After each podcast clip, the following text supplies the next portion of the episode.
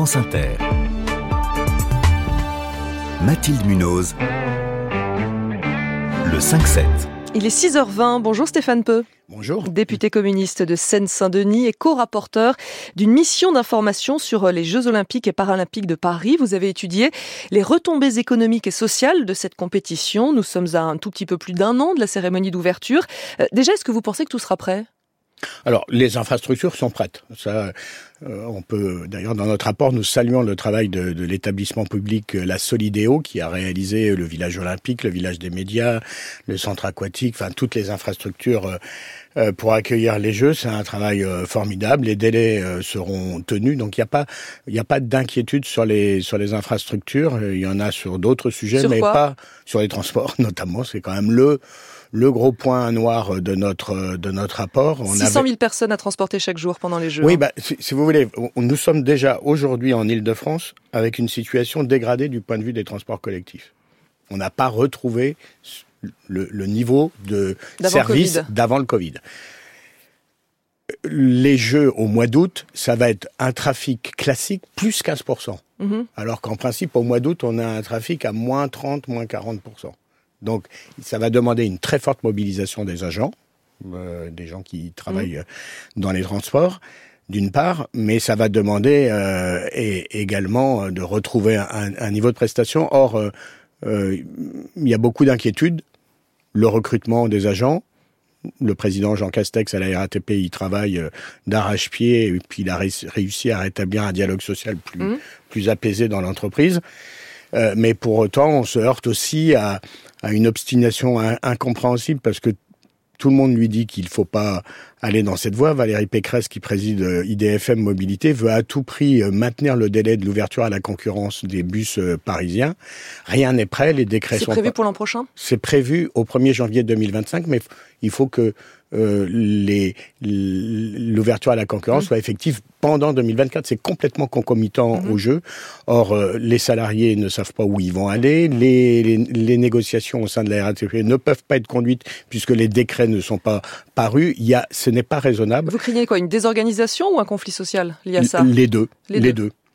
Et, et, et c'est pas raisonnable de la part de Madame Pécresse de s'entêter. Donc, euh, on, on, alerte vraiment dans notre rapport en disant il faut, il faut dans un climat social tendu, il faut que tout le monde euh, soit responsable pour apaiser euh, le climat, pour faire que bah, tous, les Français, tous, les salariés qui vont devoir concourir à la bonne réussite des Jeux Olympiques, à donner le meilleur visage de notre pays au, au, monde qui va nous regarder pendant cette période, et eh ben il faut que tout le monde fasse les efforts pour que tout le monde soit qu'il y a un engouement populaire. Oui, vous appelez effectivement le gouvernement à apaiser le, le climat social en, en, vue de ces Jeux Olympiques. Euh, vous l'avez ce rapport, vous avez fini de l'écrire avant les violences urbaines de la semaine dernière? Oui, oui, oui, oui, enfin juste avant, mais. Euh...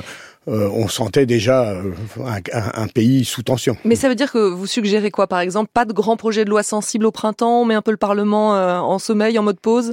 Non, non mais le Parlement, non? il peut continuer. Il y a beaucoup de, beaucoup de, il y a beaucoup de chantiers, mais on peut on peut continuer à réformer le pays, on peut continuer à, légiférer dans ce pays sans forcément à chaque fois mettre un peu d'huile sur le feu de toutes les, les plaies qui sont à vif dans, le pays. Enfin, il y a, on, peut faire de la politique sans mettre le pays sans dessus dessous à, à, chaque réforme ou à chaque loi et sans non plus avoir euh, euh des, des, mots qui blessent ou euh, des, lois provocantes. Venons-en aux retombées économiques de ces Jeux olympiques et paralympiques.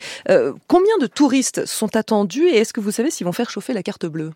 Alors, le, nombre de touristes et de visiteurs est, est, estimé à environ 15 millions euh, de personnes, c'est considérable.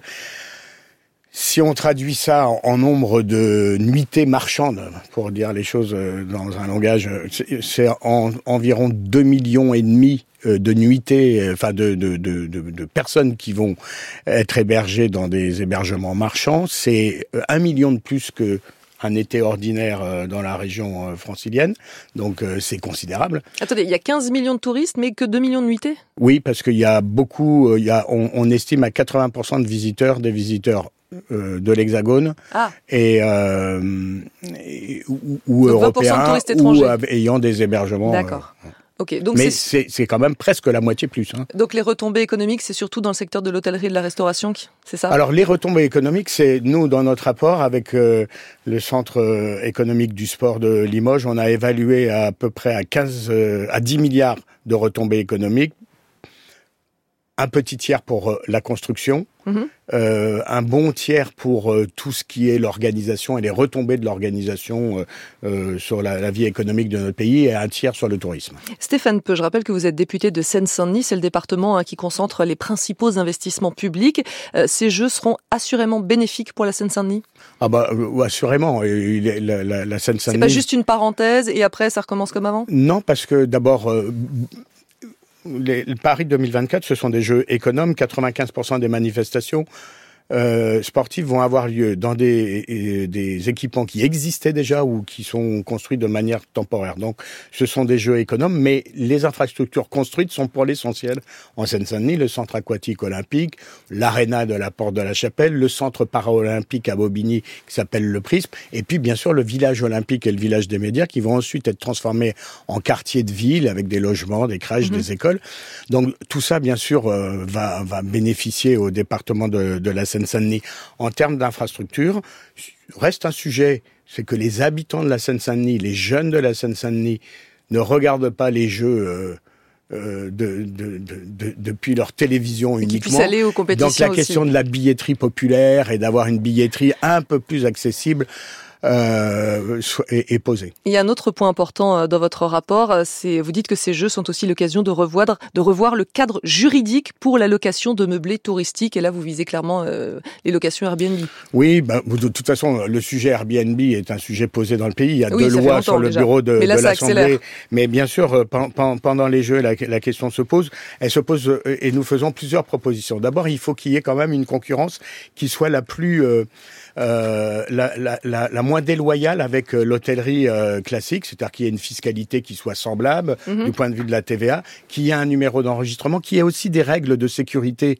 je rappelle quand même qu'il y a quelques jours, il y a eu sept morts dans un Airbnb à Montréal pour défaut de sécurité d'un appartement. Un Français est décédé la semaine dernière à Florence, euh, intoxiqué par du monoxyde de carbone dans un Airbnb parce que euh, il était absolument pas conforme. Donc on peut pas euh, avoir euh, autant de. de, de c'est un mhm. secteur qui est totalement dérégulé. Nous demandons à ce qu'il qu soit régulé, qu'il y ait un numéro d'enregistrement, de la sécurité, de la fiscalité et, équivalente, et puis un nombre de nuitées beaucoup plus courtes. Aujourd'hui, on peut louer sa résidence principale 120 jours. Qui raisonnablement peut louer 120 jours sa résidence principale. Bon, euh, il faut revenir à quelque chose. Et donc vous voulez quoi 90, 60 60. 60, ce serait bien. Et mettre un petit peu de règles dans ce qui pour l'instant est une jungle. Et est-ce que le fait qu'Airbnb soit partenaire des JO, ça freine vos projets? Ben, Airbnb est partenaire du Comité international olympique et la France euh, doit montrer au, CIO comme à Airbnb qu'ici, on est dans un pays où il y a des droits, des règles et où c'est pas la jungle. Merci Stéphane Peu, député communiste de Seine-Saint-Denis. Vous étiez l'invité du 5-7.